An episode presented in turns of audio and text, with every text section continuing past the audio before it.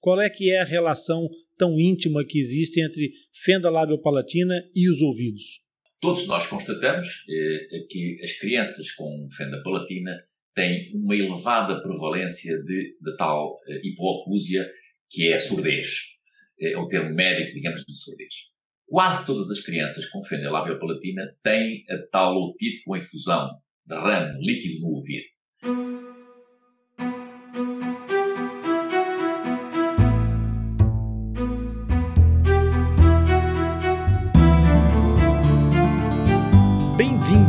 Atlas Lipcast, o ponto de encontro dos amigos do Lip. É aqui no Lipcast onde falamos sobre fenda labiopalatina de uma forma tão simples e descomplicada que além de entender, tu poderás participar. Basta enviares uma crítica, uma dúvida ou uma sugestão de um tema que o Lip irá incluir num dos próximos episódios. Por isso, fica ligado. Meu nome é Rony Furfuro, eu sou médico dentista Comigo aqui no estúdio também Mariana Alface. Olá, Mariana. Olá, sou a Mariana Alface e sou terapeuta da fala. E também está conosco hoje o Carlos Torrão Pinheiro. Olá, Carlos. Olá, eu sou o Carlos Pinheiro, sou otorrinolaringologista, resumidamente, sou um otorrino, o médico dos ouvidos, nariz e garganta. E estou aqui para falar contigo também muito bem. Tratamos fenda labiopalatina há muitos anos numa equipa multidisciplinar e é esta experiência que vamos partilhar nesse Atlas. O episódio de hoje é a fenda lábio-alvéolo-palatina e os ouvidos. Vamos então explicar a relação entre a boca e o ouvido. Vamos falar do ouvido e da sua relação com a fenda labiopalatina. No entanto, queria que ficassem todos muito tranquilos. O objetivo deste capítulo será explicar que todos os que perdem a audição vão poder recuperar. Falaremos do diagnóstico, do tratamento. Devemos intervir o mais cedo possível. Meu amigo, a beleza da canção, os sons da natureza, a percepção do mundo à nossa volta seria muito mais difícil realmente se nos faltasse esse que é um dos cinco sentidos. Foi esse o sentido que tu escolheste para cuidar. A porta de entrada são os ouvidos, Carlos.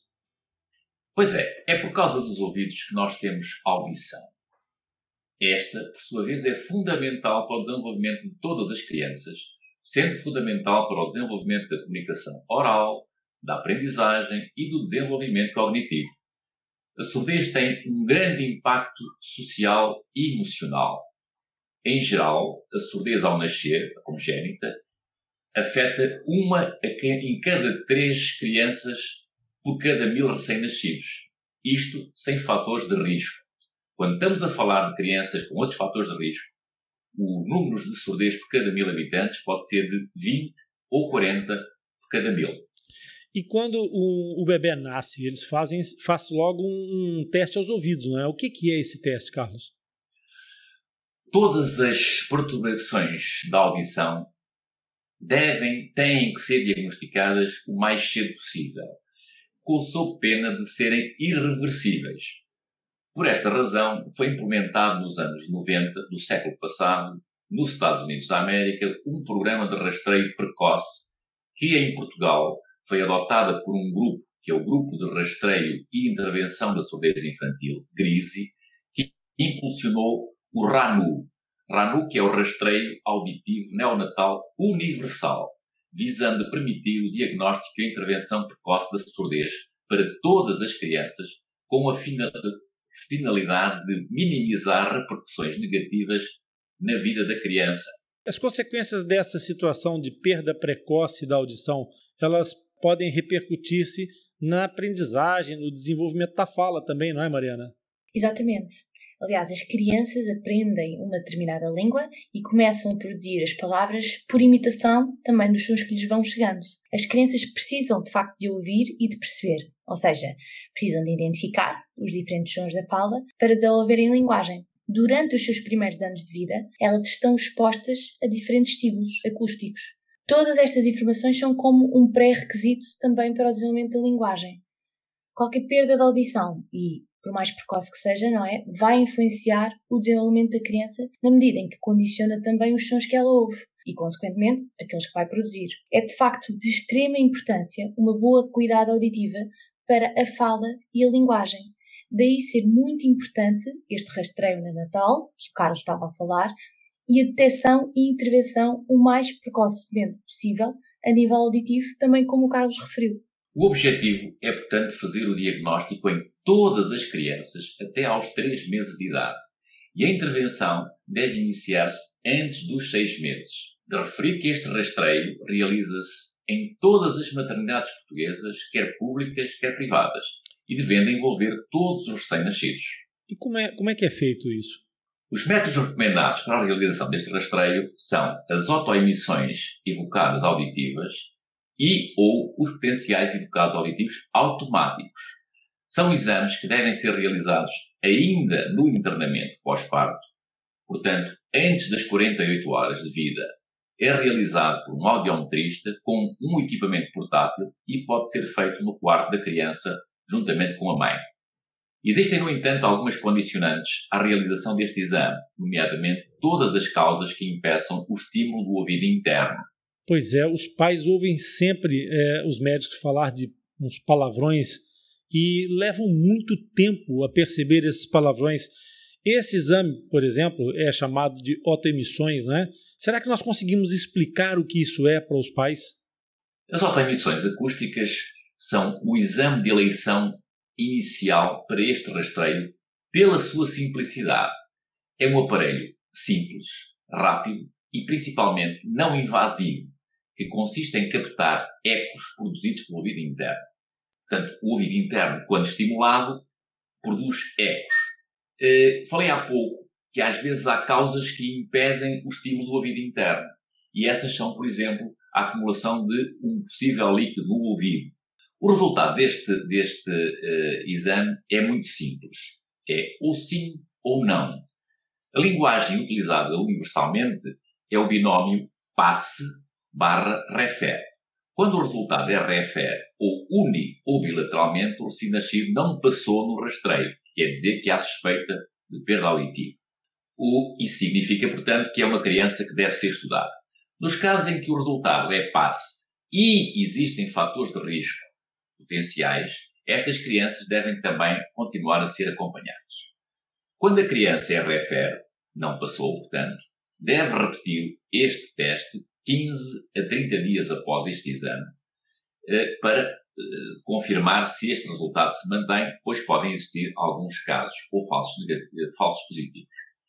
Se, se mantiver esta resposta, isto é, não passar, estas crianças devem fazer um outro exame, mais sofisticado e mais objetivo, que é os potenciais invocados auditivos do tronco cerebral. Exame esse que deve ser feito até um máximo de 3 meses de vida. Este exame consiste na captação da variação do ritmo de base do eletroencefalograma face a um estímulo acústico. Portanto, é um exame que nos dá o diagnóstico confirmativo de uma eventual surdez neurosensorial, nomeadamente se ela for severa ou profunda e podendo ser uni ou bilateral. Muito bem, e, e é importante que os pais saibam que esse rastreio é feito a todos os bebés. No caso das crianças com fendas labiopalatinas, há alguma especificidade ou alguma diferença nesse rastreio? Como disseste muito bem, isto é um exame que é feito a todas as crianças, portanto, é universal. Eh, as crianças com fenda labiopalatina podem ter as mesmas doenças todas as outras crianças, mas uh, tem também algo que está uh, presente e que dificulta o rastreio da surdez neurosensorial que todas as crianças devem fazer. Como disse, nas crianças com fenda palatina, há com muita frequência uma otite com efusão. Consiste numa acumulação de líquido no ouvido, fruto da capacidade limitada da trompa de Eustáquio de se abrir ativamente, por causa das inserções anormais de uns músculos que vêm do, do palato para a entrada da uh, trompa de Eustáquio. Esta acumulação de líquido vai dificultar o rastreio auditivo, a trompa, uh, para esclarecer, é um canal que faz a ligação entre a parte mais de trás do nariz e o ouvido. Assim, é fundamental que em todas as crianças a observação seja uh, realizada por um otorrino quando existem estas suspeitas. Ele pode ver o ouvido, nomeadamente o tímpano, chama-se isto uma otoscopia, e fazer um exame que avalie esta, esta impedância, que é o timpanograma, que pode permitir o diagnóstico da tal otite com infusão.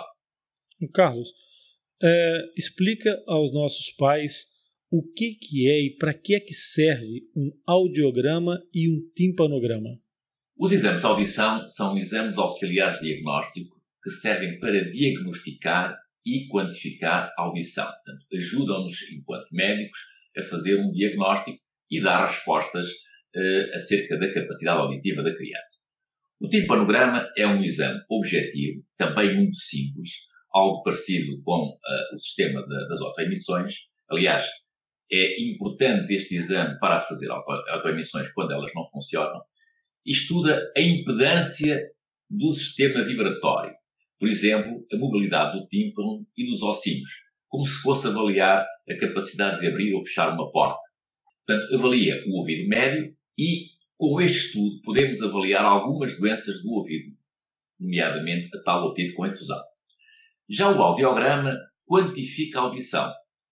O audiograma é um exame eh, algo mais difícil, só pode ser feito quando a criança colabora, portanto, normalmente ele é mais fidedigno próximo da idade pré-escolar, e é, portanto, um exame algo subjetivo, pois depende da atenção e colaboração da criança.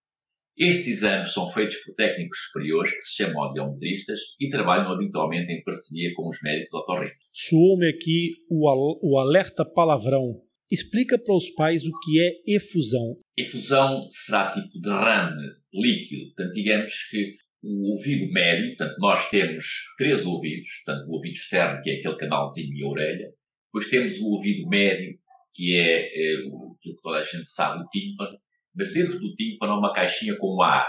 Esse tímpano está, digamos, agarrado a três ossinhos, que são os ossinhos mais pequenos do corpo humano, que é o martelo, o bigode e o estribo, e é esta cavidade que tem ar que comunica com o nariz, tal, com, a, com, a, com a trompa, que tem ar. O, o tímpano para vibrar, isto é um bocadinho como se nós tivéssemos uma folha de papel se a, a, folha de papel estiver em cima de um balde com água, ela não vibra. Portanto, o tímpano, para vibrar, tem que ter ar de um lado e ar do outro. O ar que vai para dentro do ouvido vai através da trompa de Eustáquio. Quando a trompa não funciona, eh, o, o, nariz, o, o, o, ouvido, que faz parte aqui da, da área do otorrino, portanto, digamos, tem a capacidade de produzir uma espécie de ranho. Portanto, não havendo ar lá dentro, acumula-se líquido. Esse líquido é a tal é fusão. Portanto, digamos, eu tenho, em vez de ter ar dentro do, do, do ouvido, tenho uma coisa parecida com o ranho do nariz. Eu sou um, um, grande adepto das metáforas e adorei essa metáfora do balde da água e com a folha de papel. Fica fácil das pessoas visualizarem e entenderem. É perfeito. Então, quando os exames apresentam um resultado adverso, um resultado que nós não gostaríamos que, que apresentasse, nós entramos no, no campo do problema, que as pessoas conhecem de uma forma genérica como perda da audição ou surdez. Mas esse conceito podia ser um pouquinho melhor explicado, Carlos. Pronto, a surdez é, é, é, como já vimos anteriormente, muito, muito importante e afeta as crianças com fenda ou as outras crianças todas e poderá afetar uh, crianças e mais tarde adultos. Aliás, os idosos quase todos têm surdez. Assim podemos ter vários tipos de surdez, que têm a ver também um bocadinho com aquela anatomia que eu falei há pouquinho, nomeadamente o ouvido externo, o ouvido médio e o ouvido interno. A surdez neurosensorial tem a ver com a parte, entre aspas, nervosa do ouvido, isto é, o ouvido interno e todas as vias em direção ao cérebro. Portanto, estamos a falar do ouvido interno, a parte dentro do ouvido. Infelizmente, essa surdez é uma surdez irreversível, compensada habitualmente no tratamento através de próteses. A surdez de transmissão é aquela que está relacionada por exemplo, com aquilo que nós falamos do, da otite com infusão do líquido no ouvido. Ela está relacionada com o que se passa no ouvido médio, com doenças do tímpano, do martelo, da bigorna, do estribo e a tal trompa de Eustáquio, o canal que faz a ligação do nariz para o ouvido. Obviamente que também é uma, uma, uma surdez de transmissão, o canal, uh, o ouvido externo uh, estar obstruído. Por exemplo, uma rolha de cera no ouvido também dá uma surdez de transmissão, mas de fácil tratamento. Digamos que há grosso modo surdez nervosa, neurosensorial e surdez de transmissão. Resumindo, a surdez de transmissão tem sempre tratamento, nomeadamente uh, cirúrgico ou medicamentoso. A surdez neurosensorial, o tratamento cirúrgico que tem é sempre para colocar alguma espécie de prótese. Falamos de surdez mista, quando ela envolve as duas. Portanto, uma criança, por isso é que uma, uma criança com fenda palatina que tem líquido no ouvido, tem a tal infusão, pode ter uma surdez de transmissão. Mas não quer dizer que não possa ter também uma surdez neurosensorial. E daí a importância de fazermos este tipo, todos, este tipo de estudos. Portanto, mista quando envolve as duas. Ela, a surdez pode afetar um ouvido ou os dois, ser único ou bilateral, e depois pode ter várias causas. Pode ser hereditária, portanto, digamos, eu posso uh, ter tido algum problema genético que me afetou a audição, e pode ser depois congénita ou adquirida, isto é, eu ter nascido com ela ou só a vir a ter depois. E depois pode estar ligada a uma série de outras doenças, como por exemplo ser sindrómica ou não sindrómica, algumas alterações genéticas como adiante Grosso modo, a surdez pode-se eh, dividir eh, em graus. Eh, então nós, otorrinos, normalmente temos um leque de, consideramos a surdez ligeira, surdez moderada, surdez severa, surdez profunda e o que fosse quando é a perda total da audição. No final de um rastreio, nós teremos que ter sempre respostas para as crianças e para os pais e para todos.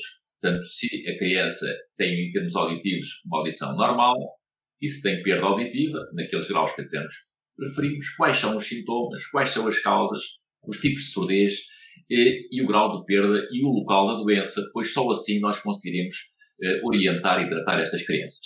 Oh, Carlos, e quais são os sintomas da perda auditiva? O principal, uh, nas, enfim, nas crianças com fenda labiopalatina, são o atraso na fala ou ela não ser apropriada em relação à sua idade.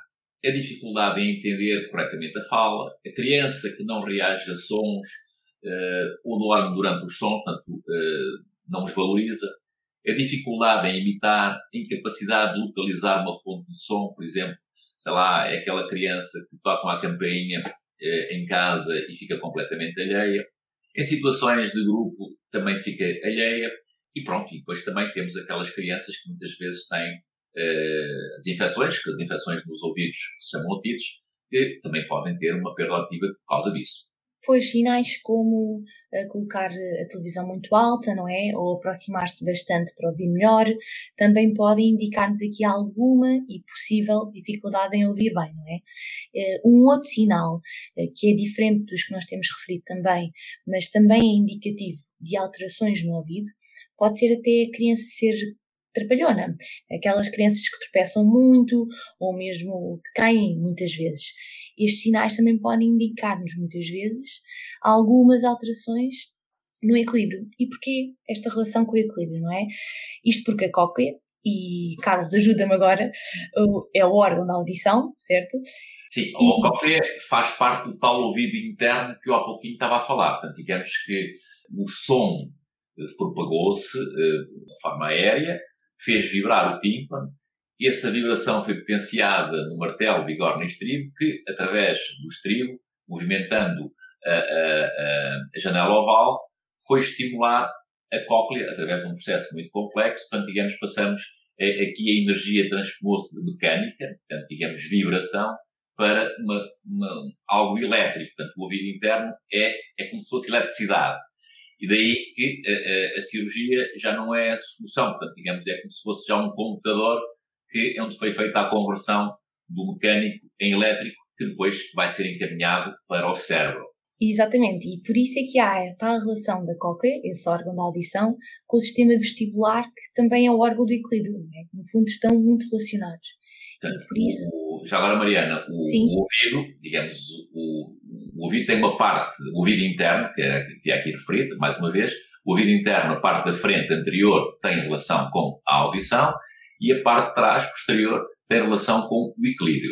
É evidente que não é só o ouvido que dá o equilíbrio, portanto, digamos, é uma conjugação. É como se o, o ouvido desse informações ao cérebro da nossa posição. Algumas doenças do ouvido interno afetam a audição e o equilíbrio. Outras só, uh, só o equilíbrio e outras só uh, a audição.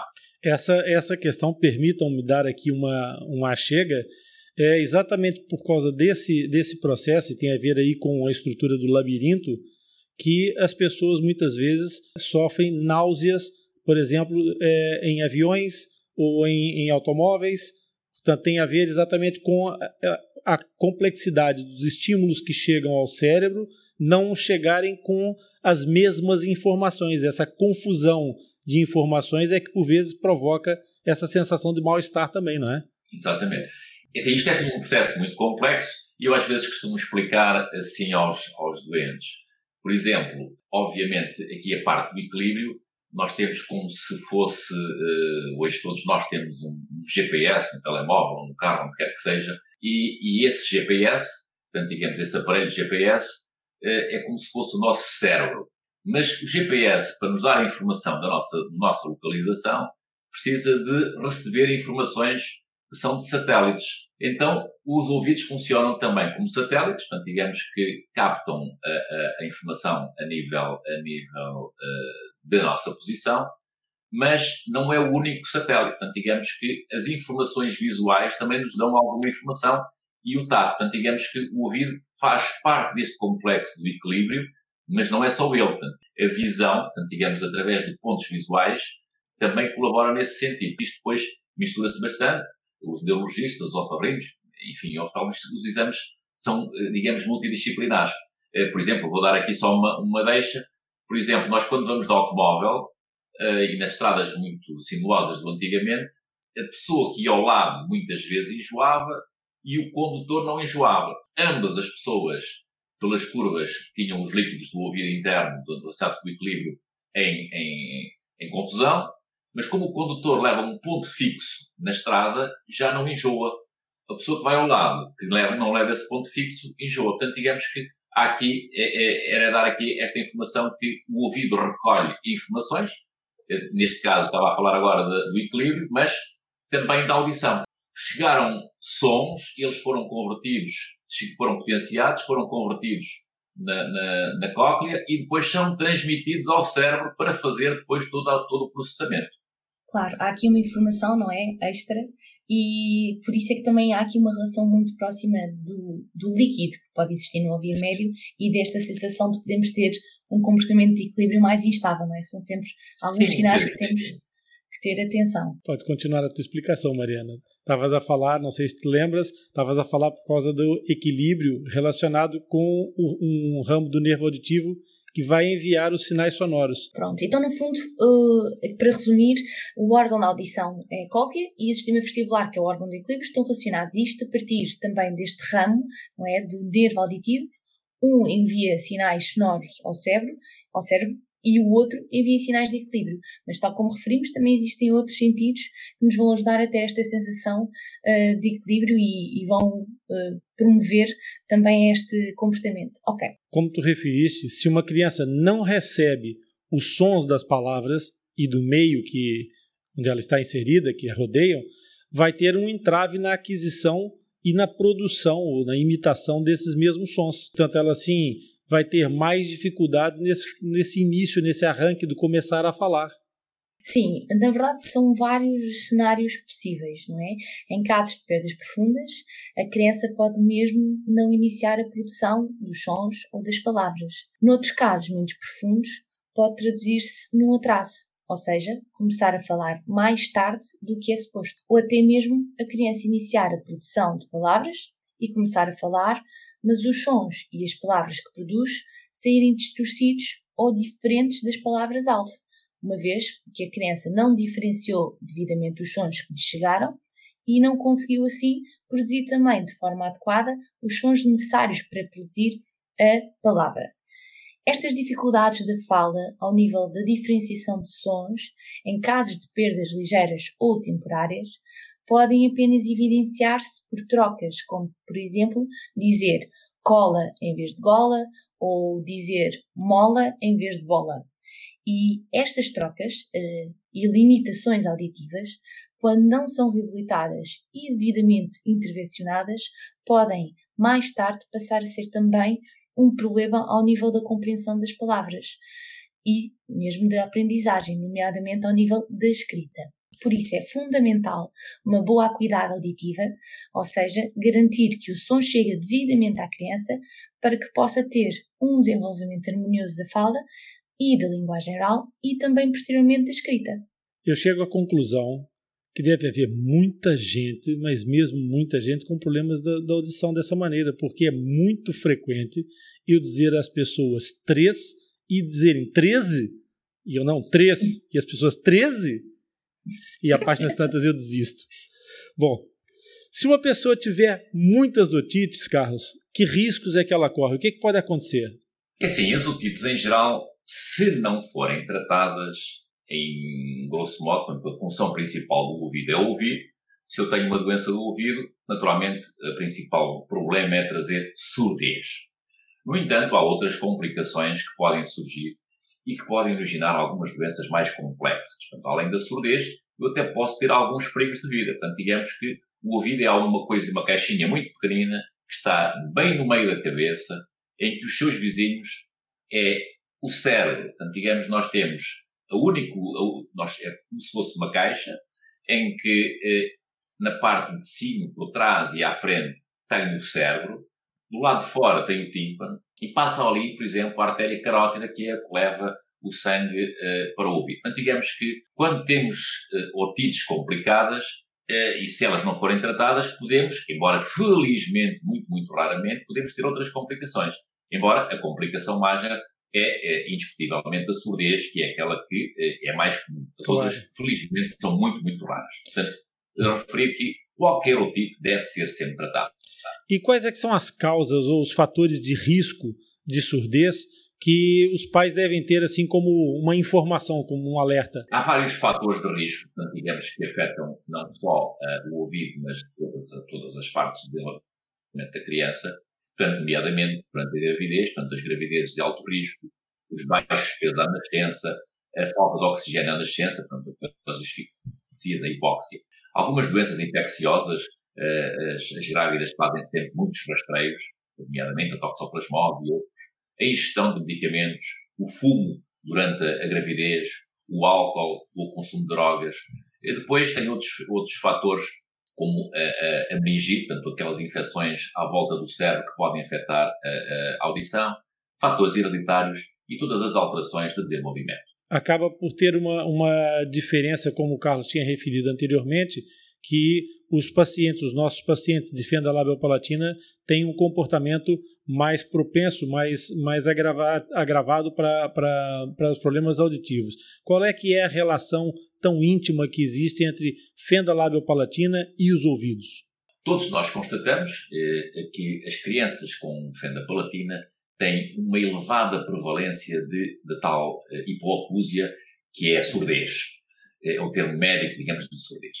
Quase todas as crianças com fenda labiopalatina têm a tal otite com infusão de ramo líquido no ouvido. Mas essas crianças também têm uma maior prevalência de outro tipo de surdezes, nomeadamente as neurosensoriais. Digamos que há mais, eh, comparativamente com o, o, padrão normal, há mais crianças com surdez neurosensorial comparativamente com o, outro ramo nas crianças com fenda labiopalatina e muitas vezes estas uh, situações estão associadas a alguns síndromes. Agradeço-te por atender o nosso alerta palavrão. Explicaste muito bem o que é a hipoacusia, portanto, é a diminuição da capacidade de ouvir. Isso é importante que os pais fixem essa, essa informação. Chamar a atenção que quando falamos de hipoacusia é surdez, portanto, digamos, é o termo médico. Em média, 55% das crianças uh, com fenda labial palatina não passam no tal rastreio. E não passam eu vou voltar a repetir, por causa de tal líquido que existe dentro do ouvido que dificulta a realização das autoemissões. Por isso temos que ter mais cuidado e repetir muitas vezes os exames. Eh, de referir que, ao longo do percurso, as crianças com fenda palatina, entre 90% a 100% eh, têm um otite com infusão, que é uma otite crónica com tal líquido no ouvido. As infecções também são frequentes eh, e a incidez de de surdez neurosensorial, como disse há pouquinho, é, é também mais alta. Por isso nós temos de estar também mais atentos aos rastreios. Oh, Carlos, vamos, vamos aqui fazer uma, um aproveitamento do momento que eu acho que é um momento importante para tentar esclarecer é, o que é uma otite e por que é que umas otites doem e outras não doem. Bom, primeiro de tudo, vamos esclarecer aqui o que é uma otite. É assim, aqui na medicina, os ites, tanto otite, faringite, amigdalite, uh, artrite, pulpite, é uma, é uma inflamação. Portanto, para, uh, para esclarecer um bocadinho mais os pais, a palavra otite não significa infecção, mas sim inflamação. Nós podemos ter só inflamação ou ter ambas. Nós podemos ter inflamação só, isoladamente, ou ter inflamação e infecção. E pode dar vários sintomas. Podemos ter dor, podemos ter surdez. Portanto, digamos, são as queixas mais comuns da otite. Como já disse há, atrás, e vamos voltar a repetir, pelo mau funcionamento da trompa de Eustáquio, as crianças têm uma prevalência muito elevada do líquido no ouvido, a tal otite média como efusão, que não significa infecção, e provoca, eh, deve-se, no fundo, à inserção anómala dos músculos que fazem, que dificultam o abrir e fechar do tal tubinho. A otite média com efusão, portanto, é uma doença crónica, portanto, não é aguda, normalmente nem dá dor, está sempre associada à perda auditiva porque o tímpano não vibra.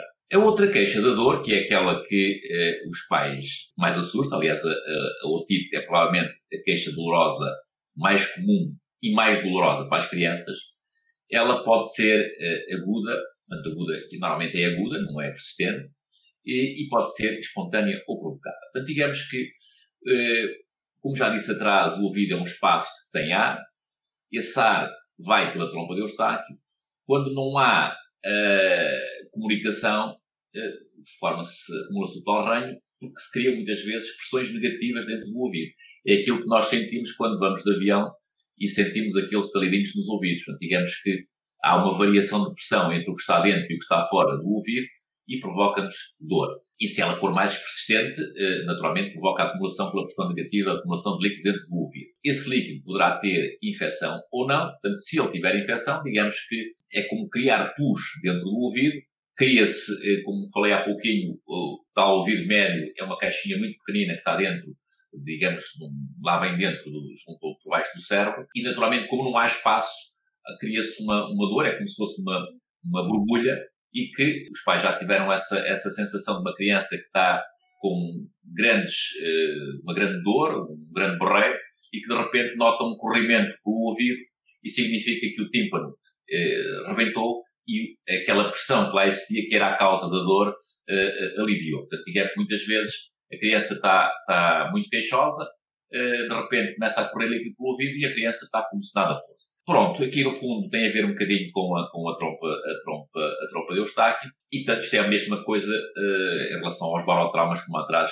disse, disse, portanto digamos que inflamação, infecção, inflamação só não significa necessariamente otite, e normalmente não tem dor, se eu tiver só inflamação tenho mais surdez. Se eu tiver infecção, quase invariavelmente, a não ser que haja um rebentamento, digamos, do tímpano, uma pequena perfuração, eh, eh, eu vou ter sempre dor. Portanto, na infecção, normalmente está associada a dor. Pronto, chamar a atenção que eh, as crianças eh, com fenda palatina devem efetivamente ser tratadas por uma equipa multidisciplinar e aqui, naturalmente, eh, o otorrino faz parte. Eu tenho muito orgulho em fazer parte desta equipa chefiada por ti. Portanto, há necessidade de, de, manter sempre uma vigilância contínua para todos estes aspectos que podem estar relacionados com, com, com a acumulação de líquido e com a perda auditiva. Quando o, o diagnóstico é feito, assim, nós na medicina tentamos ser sempre o mais conservadores possível, embora aqui nestas circunstâncias intervimos mais precocemente porque a causa também não se resolve assim rápida e facilmente. Quando tenho uma efusão de uma criança com fenda palatina, eh, naturalmente vamos eh, propor a correção e muitas vezes é necessária uma pequena intervenção cirúrgica que é a miringotomia. E essa, essa intervenção ela é conhecida pelos pais como a, a tal cirurgia dos tubinhos, né? os tais tubinhos que são os tubos transtimpânicos. Ô Carlos, consegues dar-nos assim uma imagem é, de como é que isso é feito? É, Vou-te já dizer, mas é fundamentalmente voltar a, a, repetir uma coisa que já disse atrás.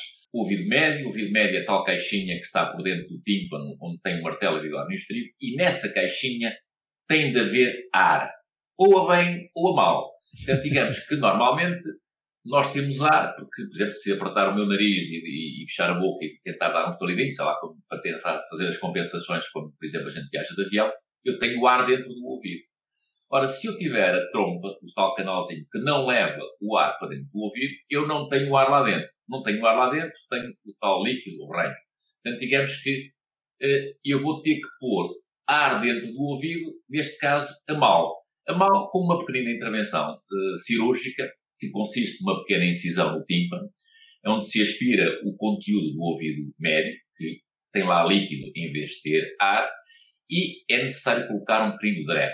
Nós estamos a falar de um dreno, que é uma coisa minúscula, é um tubinho, tal tubinho que tu falaste, e que vai permitir o arejamento, portanto, meter ar lá dentro e, naturalmente, também numa fase inicial, uh, drenar. Portanto, ele serve para retirar o líquido que está lá dentro e, simultaneamente, meter lá ar lá dentro. Portanto, digamos que será uh, uh, algo que permite o arejamento. E, e naturalmente, esta, este tubo não vai interferir com o movimento do ouvido, do, do, da membrana do tímpano, que é importante para fazer vibrar a cadeia ossicular, que por sua vez vai fazer com que o ouvido interno produza a tal eletricidade que vai fazer chegar o som ao cérebro. Portanto, a miringotomia é uma intervenção muito simples. Aliás, nos adultos ela pode ser feita no gabinete de consulta com uma pequena anestesia local. Obviamente, numa criança não pode ser feita sem ser com anestesia uh, geral. E normalmente uh, estas intervenções, uh, e porque as crianças com fenda palatina têm necessidade de fazer várias intervenções, nós tentamos sempre aproveitar uma anestesia necessária por uma outra razão para rapidamente colocar o tal dreno arejando o ouvido. Esses tubos têm sempre um caráter temporário. Isto quer dizer o quê? Que eles não vão ficar lá para sempre, porque felizmente a maior parte das crianças, com um arejamento durante alguns meses, até consegue, eh, eh, digamos, eh, entrar no carril e conseguir que a trompa, entretanto, possa recuperar um bocadinho. Portanto, a média de duração dos tubos normais, aqueles que habitualmente nós pomos, é 8 meses.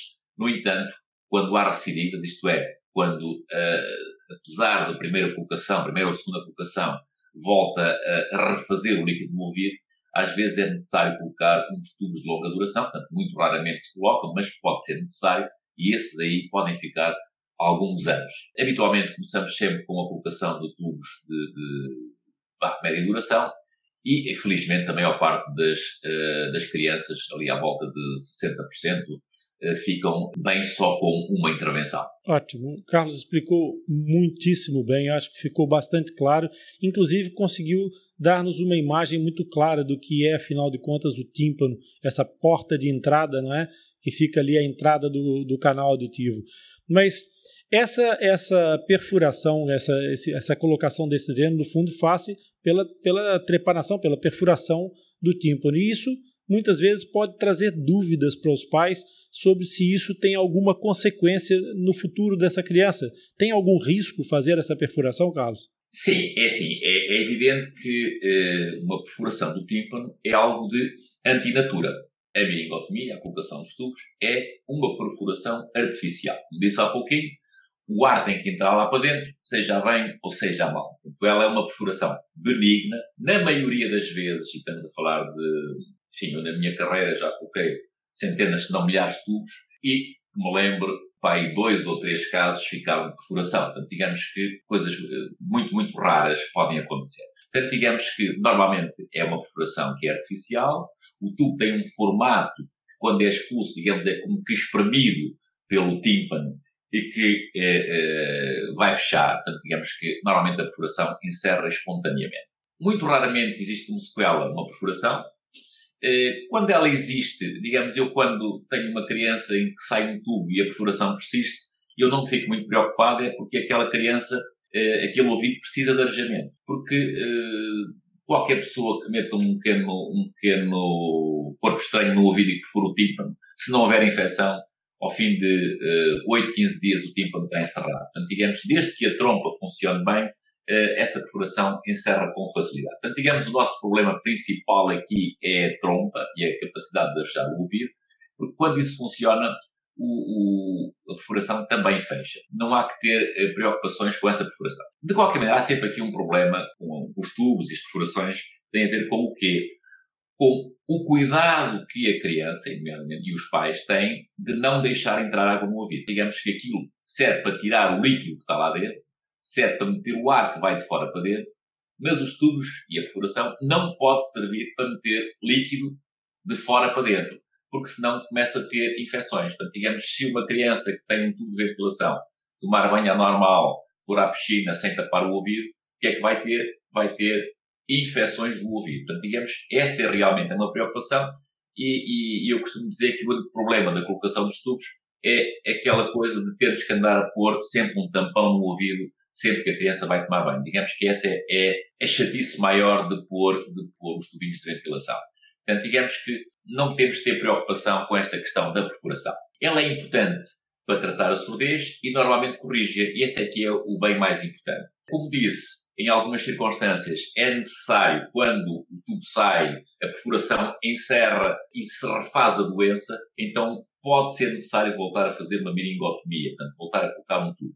Normalmente, se uh, uh, o tímpano fica um bocadinho danificado ou se as, uh, essa refazer da otite se mantém, podem ser necessários colocar os tais tubinhos de longa duração, esses sim que não saem e podem ficar lá alguns anos. E, e se um portador de fenda labiopalatina perder a audição, que recursos ou que opções é que a gente pode ter para recuperar ou para minimizar esse problema? Pronto. É assim, o objetivo final da nossa colaboração é que no final a criança esteja normal ou mais normal possível. E ouvir é fundamental para o desenvolvimento de qualquer criança, como nós já vimos atrás.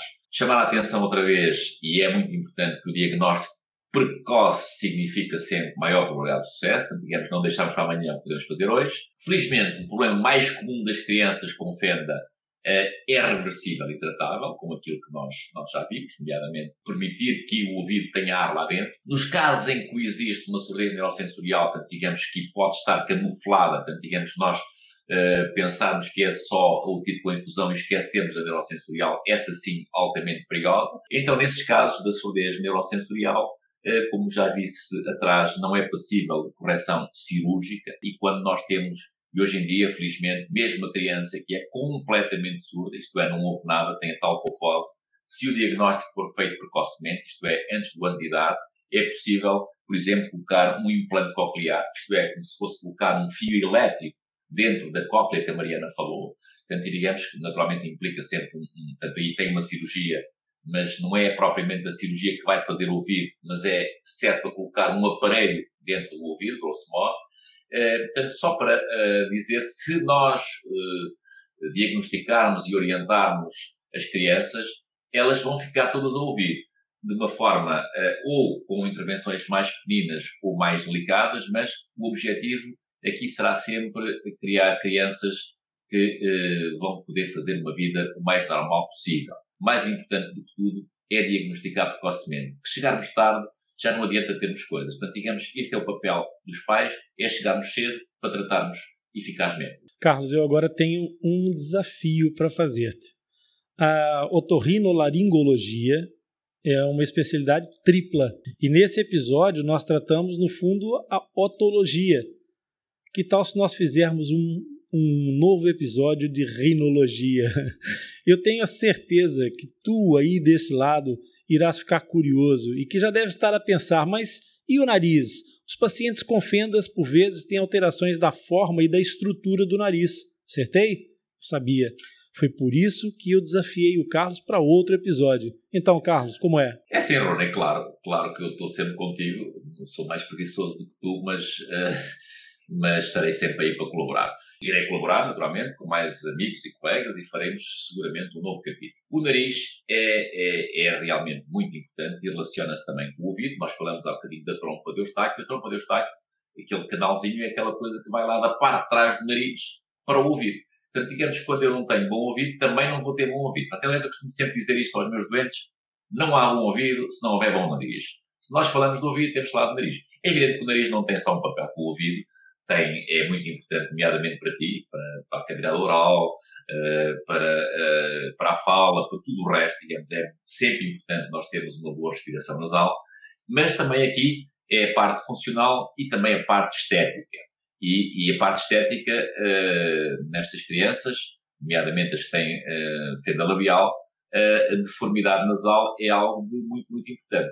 E muitas vezes também não é possível nós termos boa uh, funcionalidade, boa respiração nasal, sem termos boa uh, anatomia. Portanto, se o nariz por fora estiver deformado, também ele próprio não vai deixar passar o ar. Portanto, digamos que, se calhar, o próximo capítulo poderá ser da funcionalidade, associando também a estética, portanto, nasal e facial. Estou ansioso por isso. Muito obrigado, Carlos, por esse excelente contributo. Agora, quem ouvir esse episódio já vai ouvir com mais clareza as próximas consultas que tiver. É por isso que nós estamos aqui todos a tentar colaborar com, com este projeto Atlas, que é, é dinamizado por ti e toda a restante equipa que tens contigo. É um prazer estar convosco e poderes contar sempre comigo. Muito obrigado. E a Mariana e a Patrícia têm sido incansáveis nesse projeto. Também merecem um grande bem-aja. E por isso tudo, Mariana, muito, muito obrigado. Obrigada eu. E em nome da Patrícia, obrigada também. Estamos juntos nesta viagem. Até à próxima. Já te tornaste um mapa? Já contaste a um amigo a tua experiência? Gostaste do nosso podcast, da nossa mensagem? Então subscreve o Atlas Lipcast e ativa as notificações. Assim, sempre que houver um novo episódio, tu serás o primeiro a saber. E partilha, partilha os episódios. Mas se tu quiseres mais, temos uma surpresa para ti. Para continuar a viabilizar a continuidade e o crescimento do projeto Atlas, nós também estamos a criar uma loja online. Esse projeto está a criar uma tribo, uma comunidade. Na nossa loja online, vais encontrar alguns artigos especiais para estarmos sempre por perto. O lip em miniatura, umas camisolas de verão com estampas personalizadas, sweatshirts para os dias mais frescos, uns gorros, uns porta-chaves e muito mais para que a nossa comunidade esteja sempre conectada. E há também o nosso canal do YouTube um conteúdo exclusivo disponibilizado numa área reservada para acesso exclusivamente aos Mapa Lipcast, isto é, os membros ativos do projeto Atlas Lipcast. Não faças confusão. O podcast é aberto a todos, estará sempre disponível para ouvir quando e as vezes que quiseres. Apenas o canal do YouTube ficará numa área de acesso restrito. Se quiseres tornar-te um mapa Lipcast, podes ir ao site www.atlaslipcast.com e lá encontras diversas maneiras de entrar para essa comunidade. Com a tua ajuda, poderemos criar mais conteúdo, expandir a nossa capacidade de ajudar mais pessoas e, quem sabe, até onde é que poderemos levar esse projeto. Se não podes tornar-te um mapa, há outras formas de nos apoiar com a tua classificação, com as tuas estrelinhas e ao partilhar. Vamos fazer o podcast atingir o maior número de pessoas e, em troca, nós vamos ajudar-te a entender e a aprender mais sobre esse tema que é tão apaixonante para todos nós. Fica ligado, pois o próximo episódio vai ser incrível e eu tenho certeza que tu vais gostar. Visita o nosso site, o LIP espera por ti. Obrigado pela tua audiência e por estares conosco nessa jornada.